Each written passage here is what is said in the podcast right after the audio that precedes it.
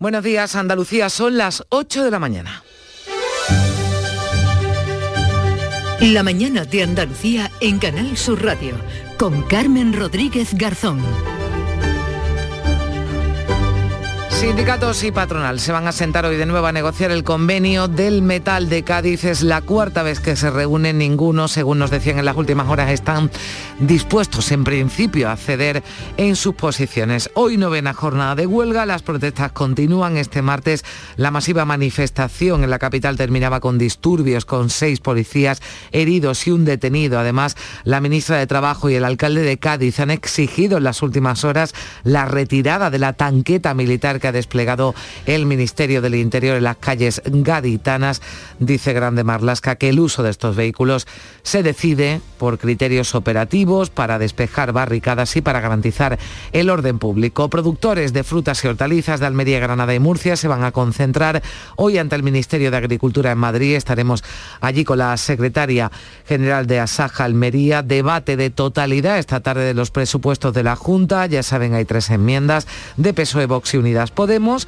han pedido desde el gobierno andaluz responsabilidad y altura de miras a todos los grupos para sacar adelante las eh, cuentas que no parece que vayan a ser aprobadas. El Gobierno Central se asegura, eso sí, la mayoría para aprobar los presupuestos, afianza la legislatura tras sellar un acuerdo con Esquerra en cuanto al COVID, Andalucía registra ya 73 puntos en la tasa de incidencia, España 137 en la pandemia, sigue al alza, el comité de expertos va a precisar el viernes en qué lugares se va a empezar a pedir el pasaporte COVID como medida preventiva, eso sí, siempre que lo apruebe el Tribunal Superior de Justicia de Andalucía. Enseguida ampliamos estas y otras eh, noticias, antes la previsión del tiempo. Social Energy. La revolución solar ha llegado a Andalucía para ofrecerte la información del tiempo. Hoy tendremos cielos con intervalos nubosos en Andalucía, no se descartan chubascos ocasionales más probables en las sierras y en el estrecho, temperaturas mínimas en descenso en el extremo oriental, máximas en descenso en el interior, heladas también en el interior oriental, vientos de componente oeste con intervalos fuertes en el litoral mediterráneo. Disfruta todo el mes de noviembre del Black Friday de Social Energy y consigue tu tarjeta regalo de hasta 300 euros con tu solución fotovoltaica. Además ahorra hasta un 70% en tu factura de luz y aprovecha las subvenciones de Andalucía. Pide cita al 955 44 11 11 o en socialenergy.es. Solo primeras marcas y hasta 25 años de garantía. La revolución solar es Social Energy. Y ahora la información del tráfico. Vitaldent te ofrece la información del tráfico. En Clínicas Vitaldent queremos verte sonreír.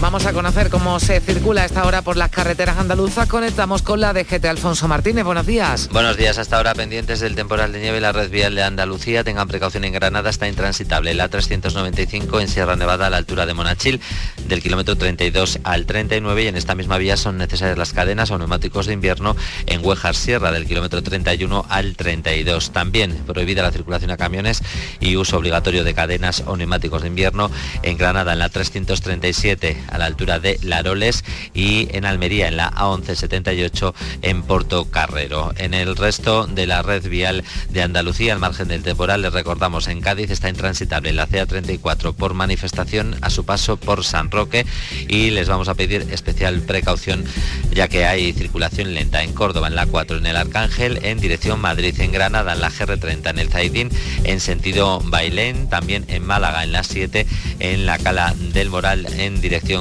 Cádiz y en el Rincón de la Victoria en sentido a la capital malacitana. En Sevilla dificultades en la 49, en Camas y Bormujos en dirección a la capital hispalense en la A376 en Dos Hermanas y en la ronda S30 en el puente del Centenario especialmente en ambos sentidos. Hola, soy Nuria Fergo y todos los días me levanto con una sonrisa. Haz tú lo mismo y vuelve a sonreír. Este mes en Vitaldent te ofrecen un 20% de descuento en tu tratamiento de implantología. Llama al 900-101-001 y pide tu cita gratis. En Vitaldent quieren verte sonreír. La mañana de Andalucía con Carmen Rodríguez Garzón. Canal Sur Radio. 8 y 5 minutos de la mañana, nueva oportunidad hoy para llegar a un acuerdo en Cádiz. A las 11 de la mañana vuelven a reunirse empresarios y sindicatos del sector del metal para negociar el convenio colectivo. El encuentro será en Sevilla en este noveno día de huelga indefinida. Beatriz Galeano. Pero los trabajadores anuncian ya que no van a ceder en sus peticiones. Lo decía el secretario general de la sección sindical del metal de UGT en Cádiz, Antonio Montoro, que asegura que pondrán sobre la mesa un documento y que volverán cuando lo hayan firmado los empresarios. Ya hemos demostrado que no hemos venido tres veces y nos tendremos que venir cuatro, nos vendremos cuatro. No hay ningún problema, no vamos a firmar lo que nos ponga, que lo tengan claro. Que vamos a seguir, mm, entiendo, es una cosa que lo, que lo tendremos que decidir, pero es mi opinión y me arriesgo a darla. Que mañana mm, la intención, esto es lo que hay, si usted está dispuesto a firmar la firma y si no me llame usted cuando vaya a firmar. Los empresarios insisten también en que el convenio debe extenderse hasta 2023 y no vincular la subida salarial con el IPC. Son los dos principales escollos. Bueno, vamos a hablar enseguida. Saludaremos a José Muñoz, al secretario general de la Federación de Empresarios del Metal de la provincia de Cádiz, pero antes vamos a darle un balance de cómo fue esa octava jornada de huelga con manifestaciones en la capital. Anoche además con una cacerolada los vecinos apoyaban a los trabajadores después de, esa manifestación, de esa gran protesta que se saldaba con seis personas heridas, seis agentes de la policía, también un detenido.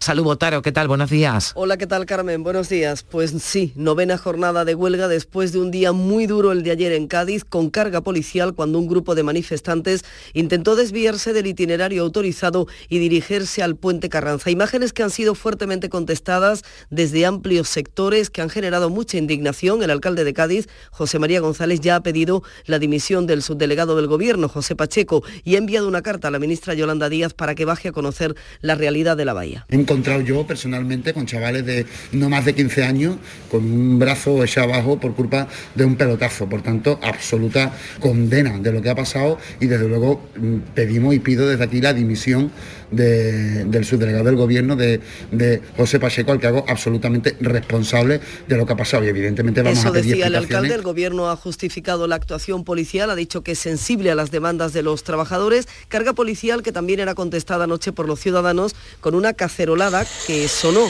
en mayor o menor medida en todos los barrios de la ciudad.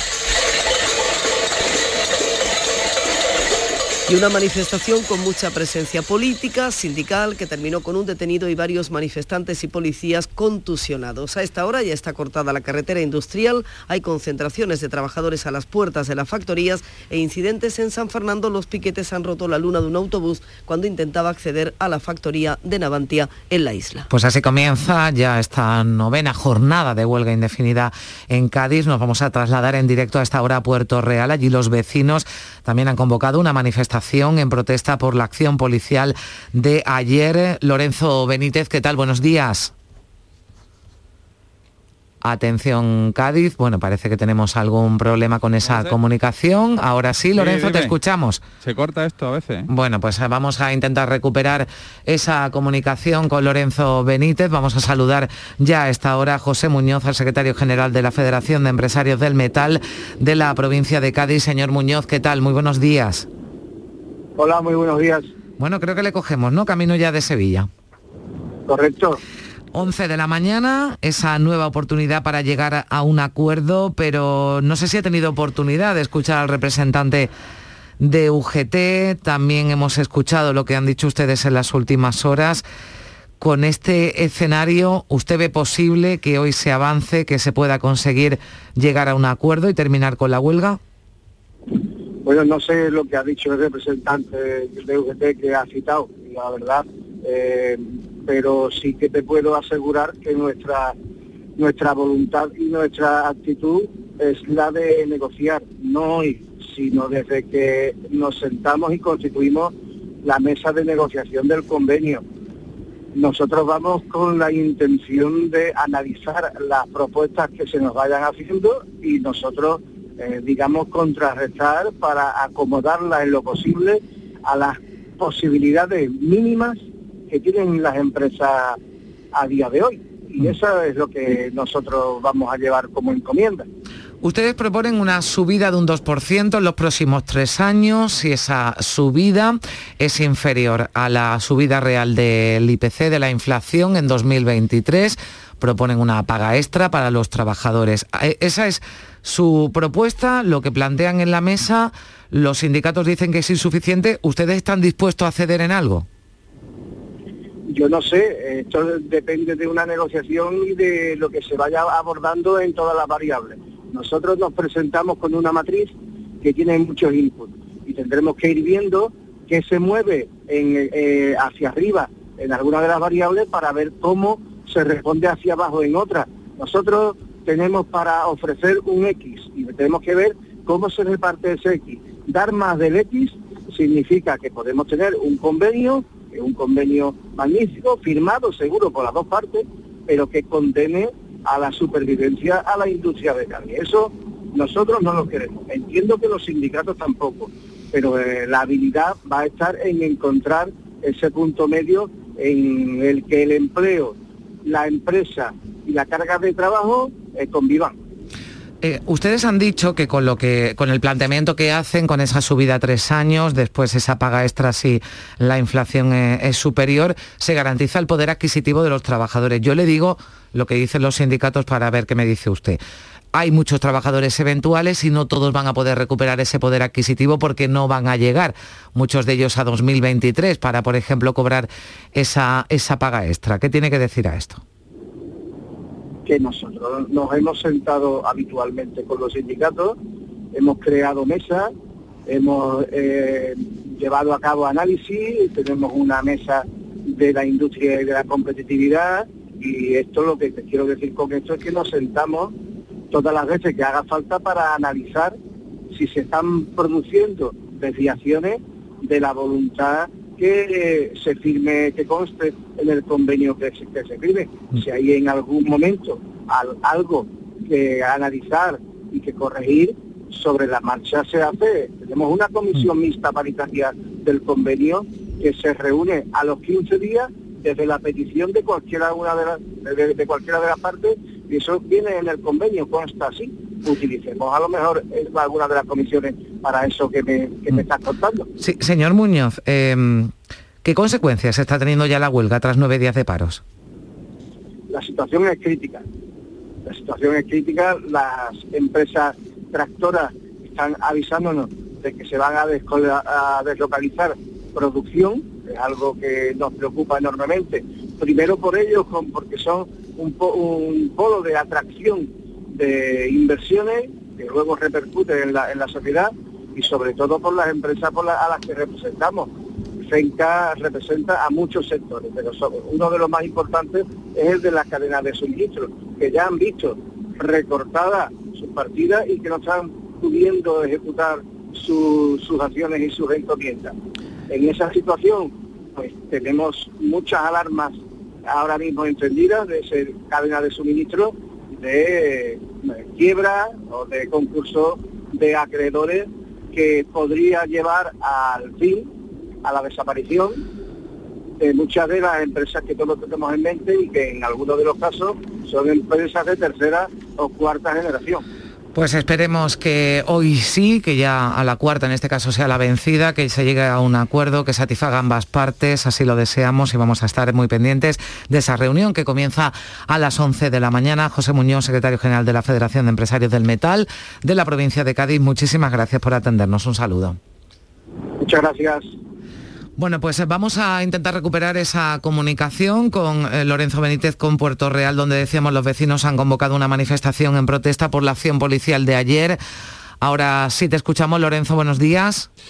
Hola, muy buenos días. Eh, aquí, en la barriada del río San Pedro, en Puerto Real, los ánimos están muy tensos, como podéis suponer, especialmente después de que la policía interviniera en las calles con esa polémica tanqueta que, por cierto, eh, ha sido ya retirada por parte del Ministerio del Interior. Hay convocada esta mañana, a partir de esta hora, una concentración de vecinos y vecinas de la barriada para mostrar su repulsa contra esa intervención policial. De otro lado, también en la capital la carretera industrial ya está cortada y también nos comentan que habría algunos incidentes y cortes eh, del puente del Gran Poder en San Fernando por parte de trabajadores. Así que la mañana se presenta también intensa en paralelo a esas negociaciones que se retoman en Sevilla. Gracias, Lorenzo. Así están las cosas a esta hora de la mañana, 8 y cuarto, en Cádiz, concretamente en Puerto Real, ya con esos cortes de carretera, esas concentraciones que se están produciendo en estas eh, primeras horas. Noveno día de huelga indefinida. La atención, 11 de la mañana en Sevilla, en ese encuentro, en esa nueva oportunidad que se dan las partes para tratar de llegar a un acuerdo. Más manifestaciones hoy por parte de los agricultores de Almería, Granada y Murcia. Protestan en Madrid, será en la puerta del Ministerio de Agricultura contra la subida de costes, la situación que aseguran atraviesa el sector. Dicen que los precios han subido en los supermercados, pero que esto no llega a los agricultores. María Jesús Recio, buenos días. Buenos días. Diez autobuses han partido de Almería esta noche. Está previsto que lleguen a Madrid pasadas las 10 de la mañana. Muchos se han desplazado también en coche y ya están allí. Agricultores y patronal unidos para exigir al Ministerio, frente al que se van a concentrar a partir de las 11, soluciones por la subida de los costes de producción y la falta de rentabilidad de las explotaciones agrarias que ponen en jaque, dicen, su supervivencia. Ha subido la luz, pero también otros gastos, como ha destacado el responsable estatal de COAC de Frutas y Hortalizas, Andrés Góngora. Estamos atravesando un incremento de los costes de producción que no se recuerda en el sector y además que no paran de subir, tanto fertilizantes como plásticos. Y todo esto con la crisis de precios porque todo ha subido después para el consumidor a la hora de comprar estos productos en los supermercados. Vamos a saludar también a esta hora a Doración Blanque, que es secretaria general de Asaja Almería. ¿Qué tal, señora Blanque? Buenos días. Hola, buenos días. Bueno, están ya en Madrid, se han desplazado, nos contaba María Jesús, muchos agricultores almerienses. ¿Cuál es la situación? Porque hablan incluso de una cuestión de supervivencia. Sí, efectivamente, la verdad es que la situación es bastante complicada porque se han producido un aumento de los costes de una forma desmesurada a principios de, de, esta campaña, a partir del mes de septiembre, cuando ya se está empezando a notar en absolutamente todos los insumos. Y claro, llega un momento que el precio en el producto no repercute. Eh, si es cierto que en los supermercados al consumidor pues, le ha subido, como todos conocemos, la cesta de la compra de una manera pues también eh, bastante considerable, sin embargo, esos precios no están repercutiendo en el producto. Eh, con lo cual, pues si analizamos que llega un momento que el, el consumidor no puede comprar todo lo que quisiera por esa subida de precio y al productor le están subiendo los insumos, pues ni tiene salida el producto ni le repercute el precio en el producto al productor. Mm. Con lo cual, ¿qué ocurre? Pues que al final es una cuestión, como bien decía, de supervivencia. Efectivamente, cuando, cuando no se puede seguir porque eh, los costes ahogan esa producción, pues al final eh, nos quedamos ahí, ¿no? y esto en este punto hay que recordar además que bueno que, estamos somos productores de alimentos, con lo cual pues eso también al final puede repercutir en la, en la cadena de, distribución y en el abastecimiento de los supermercados, ¿no? Con lo cual pues lo que pedimos son soluciones viables ¿eh? que nos puedan permitir seguir produciendo y seguir haciendo nuestra actividad. Eso le iba a preguntar, ¿qué es lo que le piden concretamente al Ministerio, donde trasladan sus eh, propuestas? ¿Qué se puede hacer desde la Administración para ayudarles en esta situación?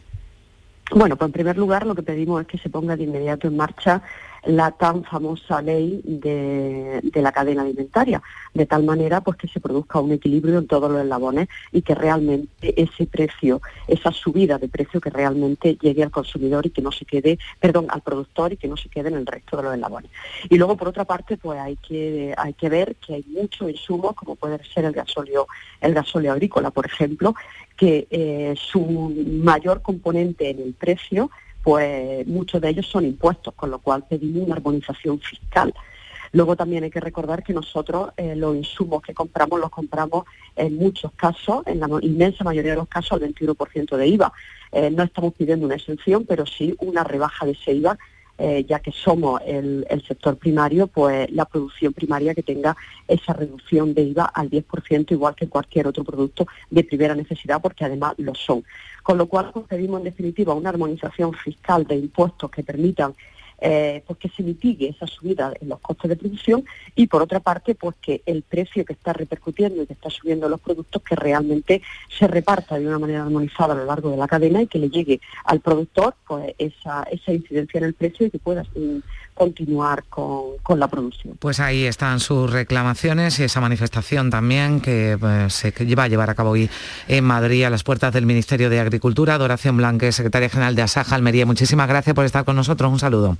Gracias a vosotros, buenos días. Y hoy habrá una nueva reunión entre sindicatos y la dirección de Unicaja. Van a intentar alcanzar un acuerdo sobre el ERE que va a aplicar la entidad en 12 provincias, entre ellas Almería y Málaga. Ha habido este martes protestas por las condiciones laborales que la entidad quiere aplicar al ERE que afecta a más de 1.500 empleados. Damián Bernal una reunión que comienza dentro de 10 minutos. Los sindicatos no están de acuerdo con las condiciones laborales y ayer reunieron, en el caso de Málaga, 1.200 personas según la Policía Nacional, también concentraciones en otras 11 provincias españolas, entre ellas la de Almería. La protesta aquí en Málaga concluyó con la lectura de un manifiesto en el que los sindicatos exigen despidos y movilidad geográfica voluntarias y compensadas económicamente.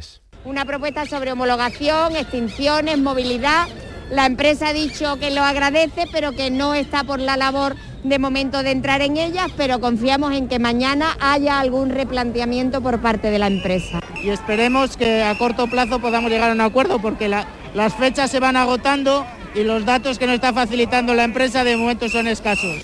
De momento ya hay convocado una huelga de trabajadores para el próximo viernes. Gracias Damián, 8 y 21 minutos, enseguida hablamos de presupuestos. La mañana de Andalucía.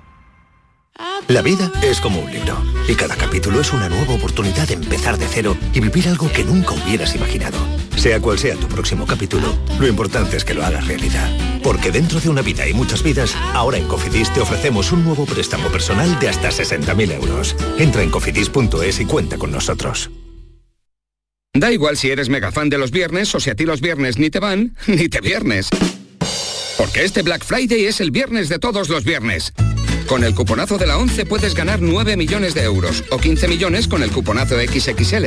Y además, si registras tu cuponazo Black Friday en cuponespecial.es, podrás conseguir cientos de tarjetas regalo. Cuponazo Black Friday de la 11. Bases depositadas ante notario. 11. Cuando juegas tú, jugamos todos. Juega responsablemente y solo si eres mayor de edad. En cofidis.es puedes solicitar cómodamente hasta 60.000 euros. 100% online y sin cambiar de banco. Cofidis, cuenta con nosotros.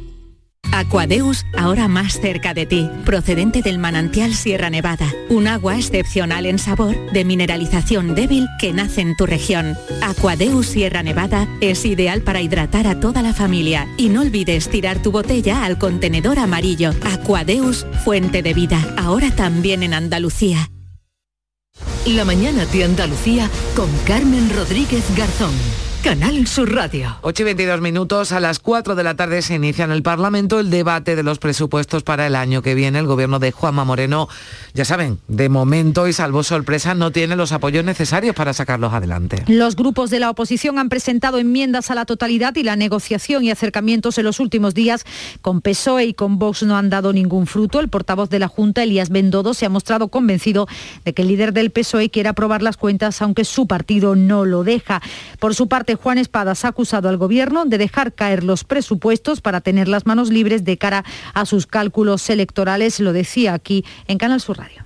Y luego tiene su mano decirle al consejero de Hacienda, oye, cambia esta partida y esta otra, porque quiero llegar a ese acuerdo. Esta, esta es la forma en la que se negocian las cosas. El portavoz del Grupo Popular, José Antonio Nieto, le cita cuando quiera para seguir hablando de los cuatro puntos de esos diez que no han sido aceptados por el equipo de Hacienda.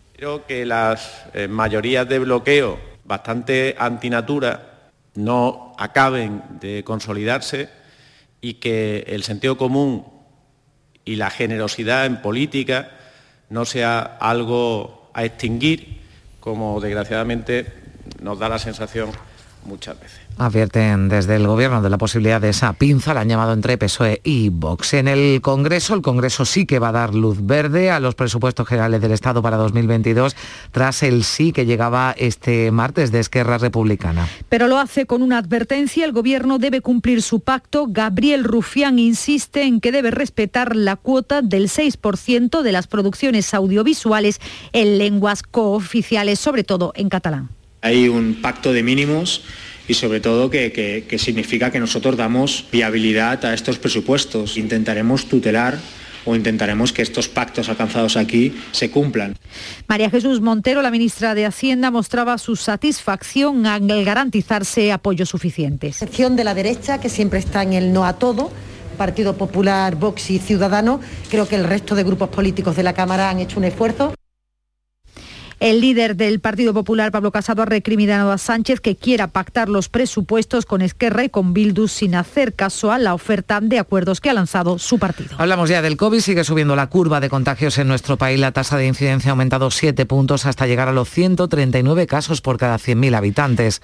En Andalucía esa tasa es de 73 casos. Hoy hay Consejo Interterritorial de Salud con Ministerio y Comunidades y se hablará de los aforos en los eventos deportivos. Este martes, en otra reunión, no se ha llegado a un acuerdo para cerrar restaurantes a las 11 de la noche o el ocio nocturno a la 1. Únicamente se ha consensuado el nuevo semáforo COVID y establece que a partir de la tasa 100 se entra en riesgo moderado, pero sin más medidas. La ministra Andarias ha llamado a la prudencia en las reuniones prenavideñas y ha subrayado que hay que insistir en la vacunación. La clave está en seguir vacunando sin parar, vacunando a quienes no se han vacunado y vacunando a aquellos colectivos de refuerzo. Que el objetivo compartido del Ministerio con las comunidades autónomas es avanzar cuanto antes, cuanto antes, en completar todos y cada uno de los grupos que se han ido incorporando a esa dosis de refuerzo. El consejero de Salud, Jesús Aguirre, insiste en que se busque una norma común que respalde el pasaporte COVID. Le vamos a proponer muchísimos sitios. Eh, desde, como usted ha dicho, desde ocio nocturno, actividades folclórico-deportivas, residencias, eh, hospitales, vamos a proponerlo. Será el comité de expertos que decida qué línea hacemos y por dónde, por dónde empezamos. Pero siempre lo que intentamos hacerlo, actuarlo, ahora mismo lo vamos a hacer de una forma proactiva. Y preocupa la situación de contagios en la línea con una tasa de 160 casos por cada 100.000 habitantes. Una razón puede ser su cercanía con Gibraltar, donde lleva semanas subiendo la tasa de incidencia. Fermín Soto.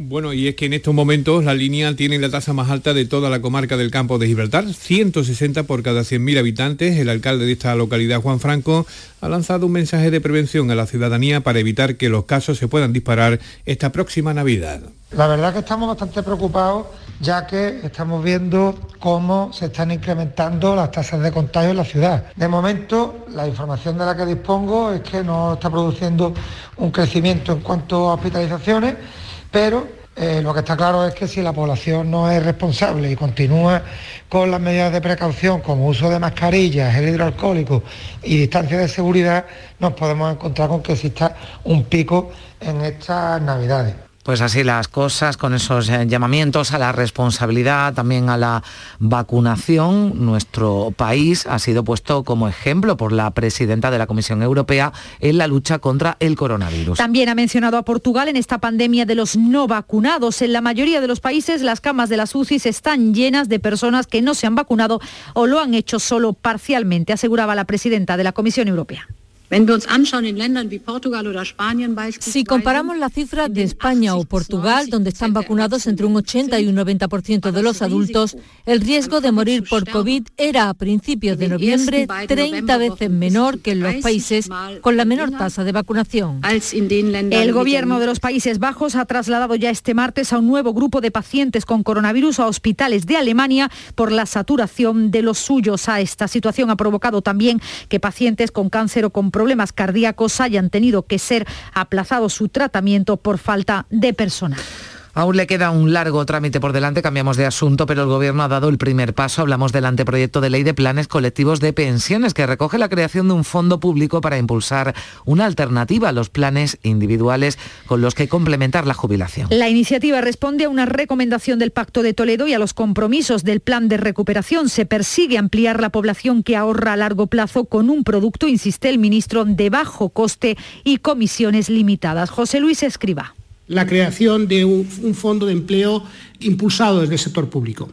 Esto es lo que va a posibilitar a que se puedan ascribir a este fondo público pues, muchísimos eh, trabajadores, en, eh, digamos, partícipes en empresas pequeñas y medianas, autónomos, incluso trabajadores en administraciones públicas, en muchos ayuntamientos pequeños que hasta ahora no tenían posibilidad de acceder a estos planes eh, de empleo. La promoción de planes se va a fomentar a través de la negociación colectiva y en colegios profesionales y asociaciones de autónomos. La previsión es que este modelo entre en vigor a mediados de 2022.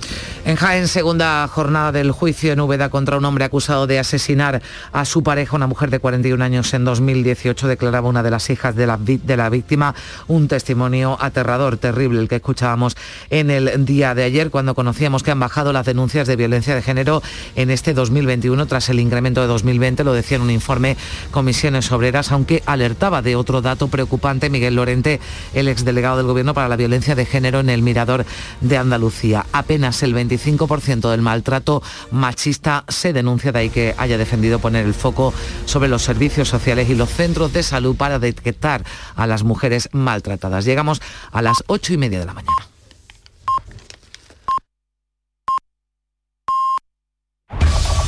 En la mañana de Andalucía de Canal Sur Radio. Las noticias de Sevilla.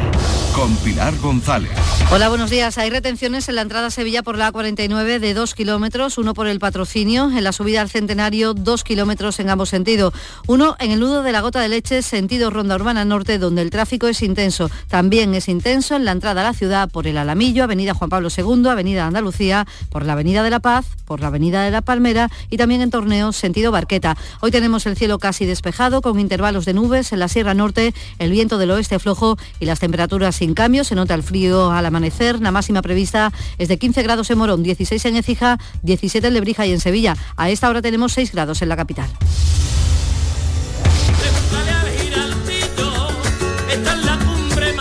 Cuenta la voz de un sabio que para saber de Sevilla le preguntó al giraldillo por los lugares más bellos del barrio de Santa Cruz. Y este le respondió. Con aires de azar, maestranza y catedral, la hostería del Laurel has de visitar y en ella sus tapas, vinos y demás viandas probar. La Hostería del Laurel. Visítenos en Plaza de los Venerables 5 o a través de nuestra web lahosteriadellaurel.com. Porque si le preguntas al giraldillo, Hostería del Laurel, no te la dejes atrás.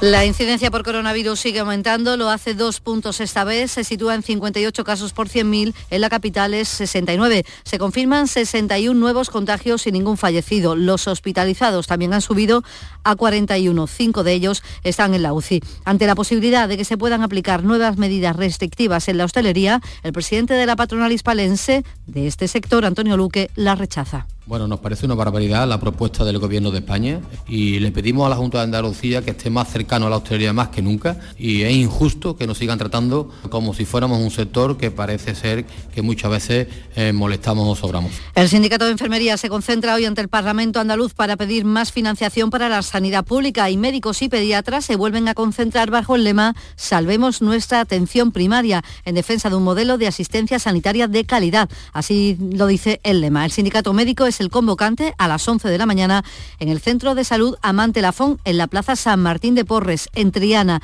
Reclaman, en palabras de Rafael Gómez, medidas contundentes que mejoren tanto la actividad laboral de los médicos como la accesibilidad del ciudadano a la atención médica la atención primaria está en la UCI. No podemos seguir eh, con las condiciones laborales que tenemos. Tiene una guardia cada ocho días y la guardia de un domingo, ni tiempo ni para, para comer, ni, ni de descansar 24 horas a piñón fijo, con el riesgo que supone además para la población. El arzobispo de Sevilla ha querido aclarar que no se autorizan procesiones extraordinarias porque la pandemia aún no ha acabado, lo dice tras el malestar generado en Carmona al no ser autorizada allí la salida de la Virgen de Gracia, patrona del municipio. Les contamos además que Patrimonio Histórico ha aprobado la rehabilitación del edificio de la antigua Casa de la Moneda en la capital para poder hacer apartamentos turísticos. Y la Asociación en Defensa del Patrimonio de Andalucía, ADEPA, y el Colegio de Arquitectos piden al Ayuntamiento de la capital que aplique de inmediato el cambio de la ordenanza aprobada en pleno para evitar la especulación en la Avenida de la Palmera por parte de fondos internacionales, que se frene la construcción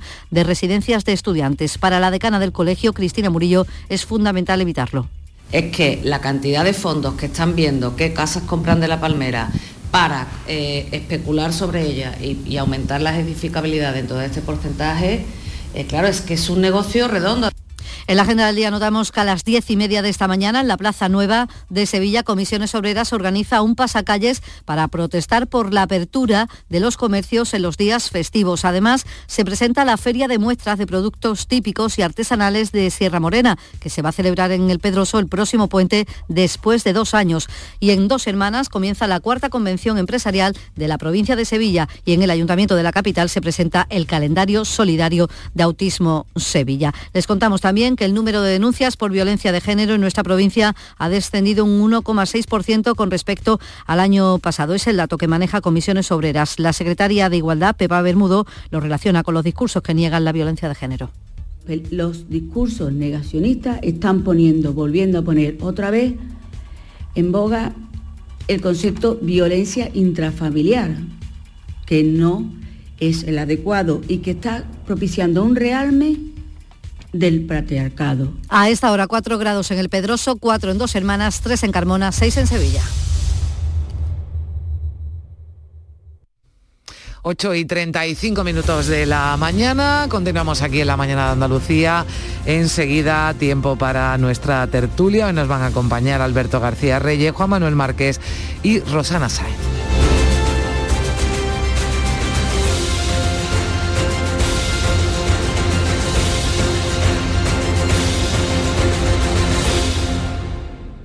Soy José Andrés. Cuando llegué a Washington me preguntaron de dónde venía y yo les dije que del país más rico del mundo y les conté cómo era.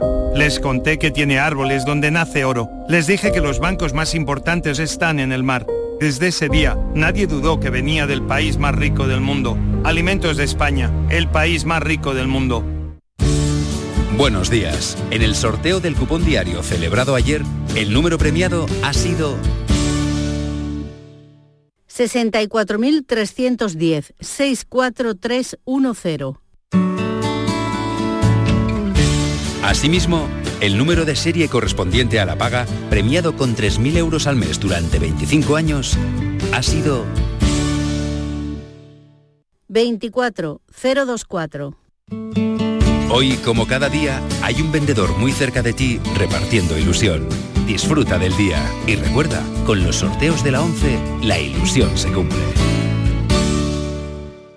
En Andalucía pescamos frescología. Nuestra flota pesquera artesanal faena cada día para abastecernos de la calidad y frescura del pescado recién capturado en nuestra costa andaluza. Y al pasar por Lonja, cuenta con todas las garantías de seguridad alimentaria y sostenibilidad. Consume pescado fresco andaluz. Consume frescología. Fondo Europeo Marítimo y de Pesca. Agencia de Gestión Agraria y Pesquera de Andalucía. Junta de Andalucía. En Canal Sur Radio, por tu salud, responde siempre a tus dudas. Los expertos consideran que lo peor de la obesidad infantil está por venir si no se afronta decididamente el problema. Consideran que estamos ante una enfermedad global de enormes consecuencias que puede llegar a afectar a la función cognitiva e incluso a la salud mental. Esta tarde en el programa hablamos de la obesidad en directo con los mejores especialistas y tus preguntas. Envíanos tus consultas desde ya en una nota de voz al 616-135-135. Por tu salud, desde las 6 de la tarde con Enrique Jesús Moreno. Súmate a Canal Sur Radio, la radio de Andalucía. Buenos días. En los tres sorteos del triplex de la 11 de ayer, los números premiados han sido 280, 549 y 836. No olvides que comprando Lotería de la 11 colaboras con una gran labor social. Pídele el triplex de la 11 a tu vendedor, también en puntos de venta autorizados o en juegos11.es. En la 11 nos mueve tu ilusión. Que tengas un gran día.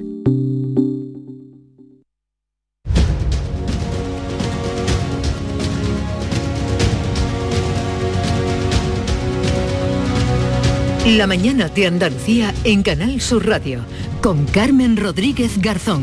8 y 38 minutos de la mañana, tiempo ya para nuestra mesa de análisis de opinión. Hoy nos acompañan en la tertulia Juan Manuel Márquez. Hola, Juanma, ¿qué tal? Buenos días, Carmen. Buenos días, ¿cómo estamos? Muy bien, bien. Muy bien, con mucho frío. Frío, la verdad que se nota, frío que también trae, además acaba de llegar, viene con cara algo, algo fresca, me, parece a mí Alberto García Reyes, ¿qué tal? ¿Qué tal? Buenos días, sí, Se nota, ¿no? esto... Estoy mirando aquí ahora 5 grados en Sevilla, en fin... Eh, eh, en, Sevilla está el dicho este, dice que no hace tanto frío, pero se pasa. Sí, exactamente. ¿Qué, qué frío estáis pasando en Jerez, Rosana Sáenz? ¿Qué tal? Buenos días. Buenos días, buenos días. Pues sí, hace fresco, lo que pasa es que yo soy del norte y, se aguanta bien. Sí, bueno, esto es lo que decía Alberto, aquí se dice, se pasa el frío, no estamos preparados para el frío, el frío viene acompañado de humedad. Es muy húmedo. exactamente, bueno, esto, esto es lo que hoy seguro que está en todas las conversaciones. por eso me vine yo a vivir aquí. bueno, a ver, ¿qué es más fácil que sea lo que se llegue a un acuerdo hoy? ¿En el Parlamento o en o en la Consejería de Empleo, en la, en la, sede del Comité Andaluz de Relaciones Laborales del Metal de Cádiz. ¿Tú cómo lo ves, Marque? Eh, por responder a tu pregunta, creo que es más fácil que se llegue a un acuerdo laboral que a, un acuerdo presupuestario. Y no porque el acuerdo laboral sea fácil, sino porque el presupuestario está, está ya completamente cegado. Ya el, el fin de semana pasado, hablando con Juan Bravo, Juan Bravo era consciente de que ya no iba a tener el apoyo ni de Vox ni del Partido Socialista. Y del otro, pues bueno, mm, vamos a ver cómo va hoy la negociación. La verdad que debería de llegarse a un acuerdo lo antes posible. Yo creo que las posturas en contra de lo que pueda parecer ya están bastante, mm, yo diría que bastante cercanas. La patronal está ofreciendo una subida salarial del 2% durante tres años, con una paga final para moderarla al IPC y yo creo que se debería de llegar a un acuerdo por el bien de, la provincia de Cádiz. Bueno, la culpa es mía, que os he lanzado las dos preguntas. Vamos a empezar por, los presupuestos, si, si, os parece, que ayer empezábamos con, con la huelga del metal, es cita a las 4 de, la tarde. Ayer estuvo aquí Juan Espadas en el, en el programa y bueno, nos vino a decir si había una llamada, se aceptaban las 10 propuestas y estaba incluso ah, dispuesto a replantearse eh, bueno, ayer le decía José Antonio Nieto, mm. ponga sitio y hora, ¿no? Y ahí estamos para, para negociar. Yo no sé si esto forma parte, Alberto, crees tú ya, eh, bueno, pues del espectáculo previo, ¿no? A este debate de, presupuestos o hay alguna intención real por parte de unos y de otros. No, no, sin duda forma parte del espectáculo. Mm. Yo ya después de la exhibición de ayer de Juan Bravo en el programa de Teo en Canal Sur, mostrando las evidencias de de cómo Juan Espadas estaba jugando al, cambio de cromos, eh, me parece que no hay ninguna duda sobre que el PSOE tiene cero interés eh, en, llegar a un acuerdo con, con, los presupuestos. Simplemente ha estado mareando la perdiz para dilatar, para aparentar, para jugar al politiqueo, que es desgraciadamente en lo que más entretenido están los políticos en los últimos tiempos, en el politiqueo y no en la política. Y, la verdad es que es triste porque eh, habría sido mucho más cómodo y certero para todos los ciudadanos que Juan Espadas hubiese salido al centro del ruedo y hubiese dicho, mire usted, yo no voy a aprobar los presupuestos por esto, por esto y por esto y ya me pueden a mí, y ya está, nos habríamos ahorrado eh, sobre todo mucha tinta, mucho papel y, mucho tiempo. Sí, ah, sí. Eh, además yo añado, es verdad lo que dices ayer escuchando la entrevista por la mañana de Espadas aquí eh, con vosotros, diciendo eso, que criticando el silencio del PP y luego vimos efectivamente eh, a Juan Bravo mostrando clarísimamente los papeles, o sea que es todo bastante lamentable. Yo primero empiezo diciendo que yo creo que al PSOE sí le hubiese interesado abstenerse y al PSOE sí le hubiese interesado apoyar estos presupuestos pero que además las excusas han sido, mira, mm, tengo por aquí apuntadas algunas de ellas porque las excusas han sido todas excusas que no tenían sentido. Cuando hablaba del tema de la sanidad, que empezaron primero a tirar por el tema de la sanidad, mm. pues en otras comunidades autónomas del PSOE, en, Aragón, en Extremadura, se está haciendo exactamente lo mismo por los motivos que ya se explicaron en su día. Hubo una situación de, eh, mm, en el que la ola estaba completamente, cuando una ola está en su punto más alto, pues es normalmente que se necesite más personal eh, sanitario para el COVID. Luego, el tema del audio. Pero a mí ahí sí que me sorprende el tema del audio cuando se están aprobando los presupuestos generales del Estado y estamos viendo a Bildu y de lo poco que se ha hablado del vídeo de, de, Bildu, el vídeo en el que dejaba de sí, sí, de, que hablaba de, la contrapartida o de la conveniencia. Eso es, Carmen. A mí me viene a la cabeza que digo, estamos dando la vuelta y además Espadas no lo dice. La sanidad, ahora el audio. Bueno, no tenemos nada que decir en el que en un vídeo se dice claramente que no me queda más remedio que apoyar estos presupuestos porque tengo que salvar a los 200 presos que están en la cárcel. Eso es muy fuerte. Y luego eh, hablaba de otra de las cosas que pedía una reducción también eh, salarial y un, ejemplo venía a decir más o menos por parte del Gobierno de la Junta de Andalucía. Bueno, es que los presupuestos generales del Estado lo mismo se van a aprobar con una subida del gobierno del 2% porque se ha rechazado y se ha echado para atrás una enmienda del PP y Vox que pedía que no se hiciese esa subida del gobierno por la subida que se hacía a los funcionarios. O sea que eh, es todo un poco lamentable porque estos presupuestos, para terminar, son absolutamente necesarios. Y yo ayer le vi muy convincente a Juan Bravo la entrevista que se le hacía, eh, es que mm, decía, ¿qué me pueden criticar? dejaba bien claro que él no había mentido y que me pueden criticar. Estamos hablando de una partida de sanidad en unos momentos que se necesita absolutamente de 13.000 millones de euros. Lo que ocurre es que bueno, nos, olvidamos, hemos olvidado que el aliado del Partido Popular es Vox, que es Vox quien rompe el acuerdo. Eh, sí, pero el PSOE puede abstenerse. El Partido Socialista no votan al Partido Socialista para que haga un presupuesto con el PP circunstancialmente. No, pero puede abstener si puede demostrar altura política, que es lo que necesita ahora mismo, demostrar altura política y no que le y Pero la altura política hay que pedírsela también a Vox, ¿no? Eh, claro, también, ¿eh? Yo también, mira, es que es verdad que no he abordado la parte de Vox y es verdad que me he quedado ahí sin una pata. Ahora voy yo y ahora, y ahora, hablamos de Vox. y ahora voy yo a explicarlo. Pero, pero es un poco triste, ¿no? Quiero decir que, que los votantes no, en fin, es que entonces aquí a que No, lo que quiero decir es que A ver, Juanma, venga, termina y ahora solo de modo circunstancial se puede entender que el Partido Socialista le salvara el presupuesto al Partido Popular. Solo de modo circunstancial. Yo creo que en estas circunstancias se podía dar y el presupuesto es bueno. Ahora bien, el gobierno del Partido Popular, y no digamos ya de Ciudadanos, al principio mostró muy poco interés en, aprobar, en, en, pactar el presupuesto. Prueba de ello es que las respuestas que dio Juan Bravo al Partido Socialista es que todas sus demandas ya estaban contempladas en el presupuesto. Claro, fue una, una manera de negociar mala. Eh, hubo un toque de atención a, Juan Bravo por parte de Juanma Moreno eh, en el debate del Estado de la Comunidad, donde se volvieron a reunir y yo creo que ahí fue donde ya el PSOE eh, comenzaron a temblar las piernas. Ahí el PSOE ya tuvo miedo, tuvo el Congreso de, Torremolino de por medio y este acuerdo no ha podido ser siendo posible. Ahora, mm, eh, lo de Vox es más grave, porque Vox de una manera descarada eh, lo que pretende es llegar al momento electoral. Ahora, yo también le digo una... Pero un momentito, Alberto. También digo una, cosa. No hay que sacralizar los presupuestos. Es decir, no se va a perder el dinero ni se va a perder los fondos porque hoy no se aprueba el presupuesto. Algunas veces llegamos ahí como... Eh, esto no, es, no, es el Congreso de los Estados Unidos donde efectivamente si no hay presupuesto es que los trabajadores no pueden ir a trabajar. No, se pueden hacer modificaciones. no, hay, que meter miedo con el presupuesto, pero tampoco hay que restarle importancia. ¿eh? eso, no, eso no puede ser el presupuesto es un instrumento básico para el desarrollo de cualquier mm, eh, administración pública para, y, por lo tanto de la comunidad que administra. Es básico para cualquier medida de desarrollo. Sí, sí que lo es. Sí, es un instrumento elemental para la ley más importante que tenemos. En cuanto a lo de Vox, a mí, a mí hay una cosa que me parece muy contradictoria en todo el discurso del, del PSOE. Es verdad que Vox quien rompe el acuerdo, es, así, mm. eh, y, que, y que el PP tendría que haber mm, eh, negociado eso mejor, mm. pero a ver que yo me entere.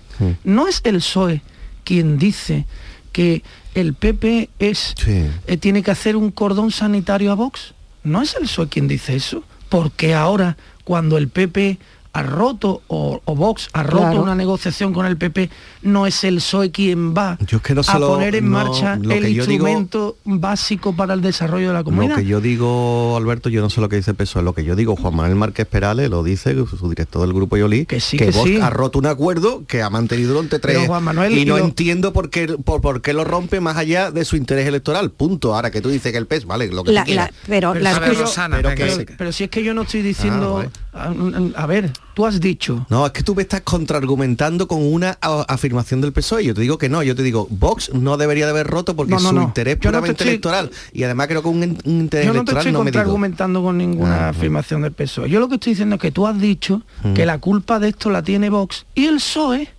mm, le dio miedo. Eso es lo que tú has dicho, ¿no? Sí, sí, sí. sí. Perfecto. Pues yo te digo, ¿por qué mm. al PSOE le da miedo dar ese paso cuando es el propio porque PSOE. Tiene un, electorado de izquierda y un partido de izquierda, un poco más crítico con el PSOE de lo que te estoy detectando a ti, nada más. Si yo creo, yo lo he quiero dicho ser un poco más defendiendo porque no entiendo ese miedo. Yo lo llevo defendiendo. Si además, a ver, Rosana, venga. Yo, yo he empezado diciendo que además yo creo que le beneficiaría ahora mismo los momentos en los que estamos, las circunstancias que estamos viviendo, porque Marqués, tú empezabas diciendo que estamos mm. en una situación excepcional. Luego, ahora más que nunca, cuando yo decía altura política, la mm. tienen que demostrar los dos, tanto el PSOE como Vox, porque además Vox, entre las cosas que alegas que no se han cumplido sus acuerdos, se han cumplido también buena parte de sus, acuerdos, pero es que además tiene que tener en cuenta que cuando se firman esos acuerdos no estamos en la situación de pandemia que hemos vivido, de crisis mm. económica, de crisis sanitaria. Entonces, hemos tenido han tenido los, eh, eh, los que nos representan, el gobierno, los partidos políticos, mm. han tenido que estar centrados en una pandemia. Y cuando hablamos del presupuesto, claro, el presupuesto también no puede ser un presupuesto igual que si no estuviésemos viviendo la situación económica y la pandemia que estamos viviendo. Entonces, estamos viendo que al principio lo relacionabas, Carmen, cómo están las calles, cómo está la gente, la desesperación que hay y el PSOE eh, y Vox, que tanto han criticado el audio, ellos con hechos están haciendo lo mismo que se decía en el audio, pero con hechos. Estamos mm. con nuestros, anteponiendo nuestros intereses electorales a eh, eh, el presupuesto. Entonces yo creo que, que por ahí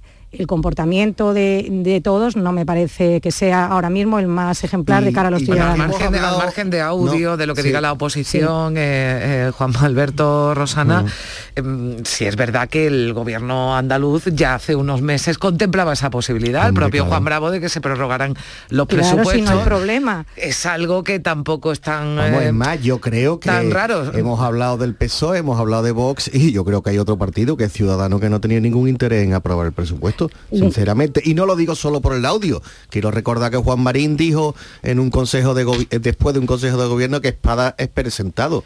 O sea, además, eh, Marqués, había muchos enemigos del acuerdo, no había solo uno, había muchos. Y yo diría que incluso dentro del gobierno del PP hubo un momento inicial en que tampoco tenían mucho interés en sacar el presupuesto o al menos sacarlo con el Partido Socialista. Lo que se habla ya después mm. del Congreso, que además lo que tú hablabas cuando hablamos mm. del audio, a mí me pareció también un poquito vergonzoso la situación que se produjo mm. el viernes, cuando tú estás acusando a la Dirección Nacional, tú estás acusando a Fran Hervías y estás haciendo una serie de acusaciones, bueno, pues tu artículo la verdad que lo describía bastante, bastante bien pero efectivamente que en esa, en esa situación que se está produciendo todos tienen su parte de, responsabilidad y también, y también la tiene el PP, la tienen todos. Por eso es un momento en el que yo creo que esta tarde y mañana tienen todos que hacer un ejercicio de responsabilidad. si miran un poquito y tienen que no lo van a hacer, es una pena, pero nosotros tenemos que hacer la llamada. Estamos obligados a hacerla. Yo creo que se podía llegar a un acuerdo, además que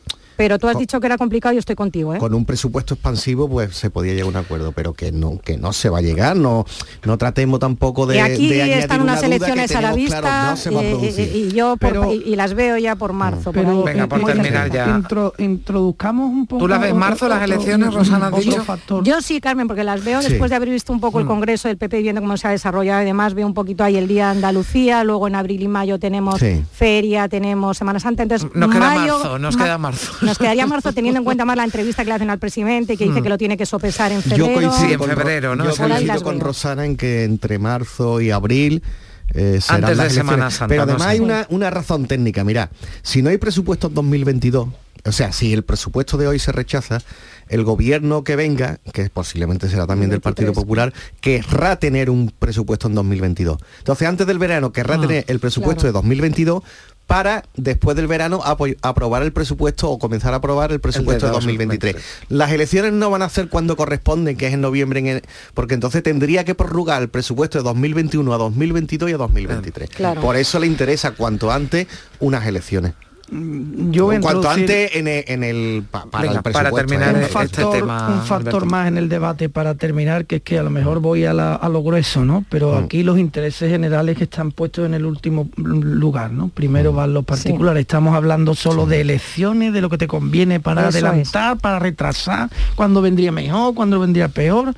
Y a los ciudadanos, lo voy a decir de manera gruesa si es necesario, pero para que se entienda bien, a los ciudadanos que nos vayan dando. Bueno, pues con la situación que tenemos, ¿eh? En fin, que os preguntaba, ahora hablaremos de... No son momentos cómodos para, para dedicarse a, mercadeo político, ¿eh? es que estamos en una situación en la que necesitamos herramientas para salir adelante. Muy excepcional. Eso es. Ahora, eh, después de las nueve, si os parece, hablamos de los presupuestos generales del Estado, pero mm, mm. antes hacía una primera reflexión Juan, más sobre lo que puede ocurrir a partir de las 11 de la mañana, porque toda una provincia, eh, bueno, y también desde luego eh, Andalucía está pendiente de lo que se decida en esa reunión. Son nueve jornadas ya de huelga mm. en, Cádiz. Además, eh, es un conflicto en el que se han abierto muchas aristas, están esas negociaciones, están los conflictos que se están produciendo en la calle, con detenidos, con heridos, con esa ya famosa y mm. polémica tanqueta que parece que ha abierto una nueva brecha además en el gobierno de, de coalición, ¿no? Alberto. Bueno, sí. es que es que mm, mm, aquí hay muchas aristas, como tú, como tú has dicho. Por un lado está la reivindicación laboral, que puede ser eh, eh, legítima, aunque yo tengo aunque yo eh, tengo mis dudas sobre la pertinencia en, en estos momentos y sobre el bien o el mal que le puede hacer a, la inversión en Cádiz mm. este tipo de reivindicaciones en un momento tan complicado, pero todo, todo pierde su sentido cuando eh, nos encontramos con los actos violentos en los que, bueno, son más o menos habituales en este tipo de huelgas, mm. hay especialistas en los piquetes, pero claro, se han hecho cosas como impedir la entrada a hospitales, que ya mire usted, ya a partir de este momento yo me puedo sentar a hablar con usted absolutamente nada. Y la razón que usted tenga ya no es mi razón.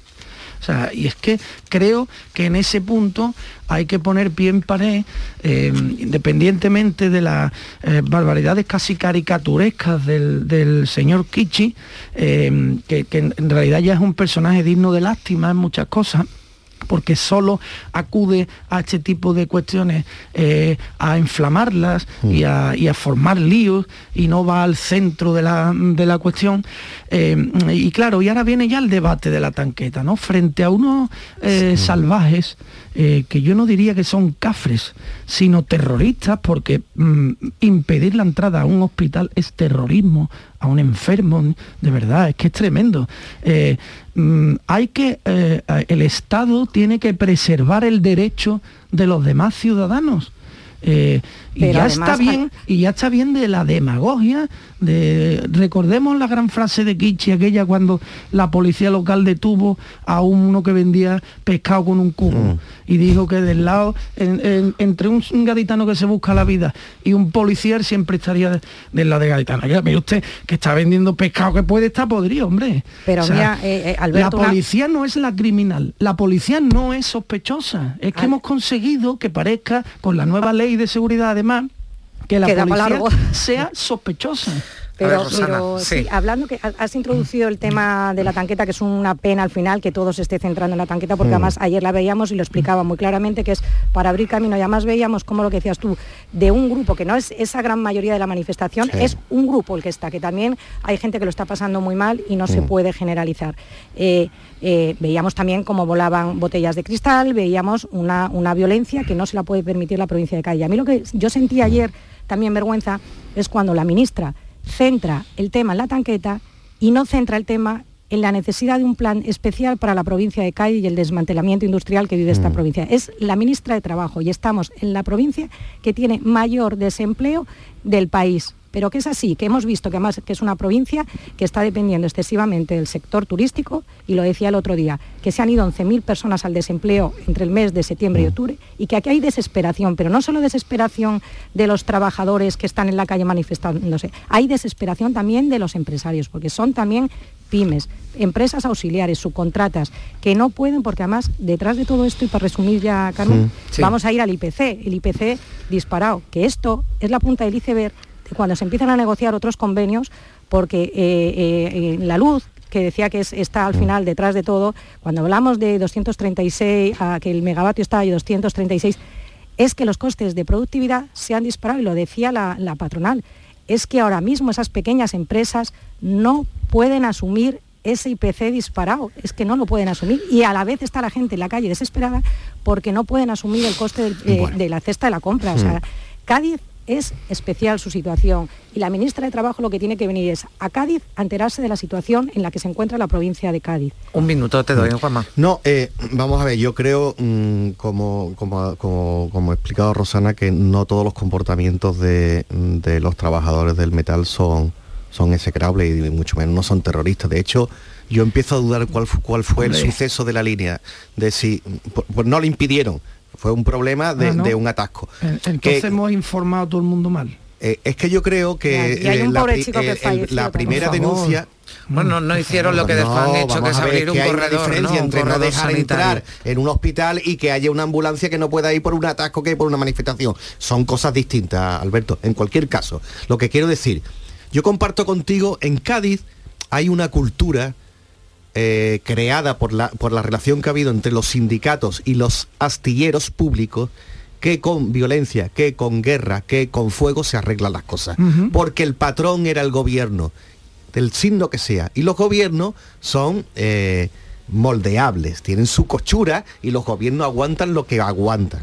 Y entonces eh, terminan cediendo.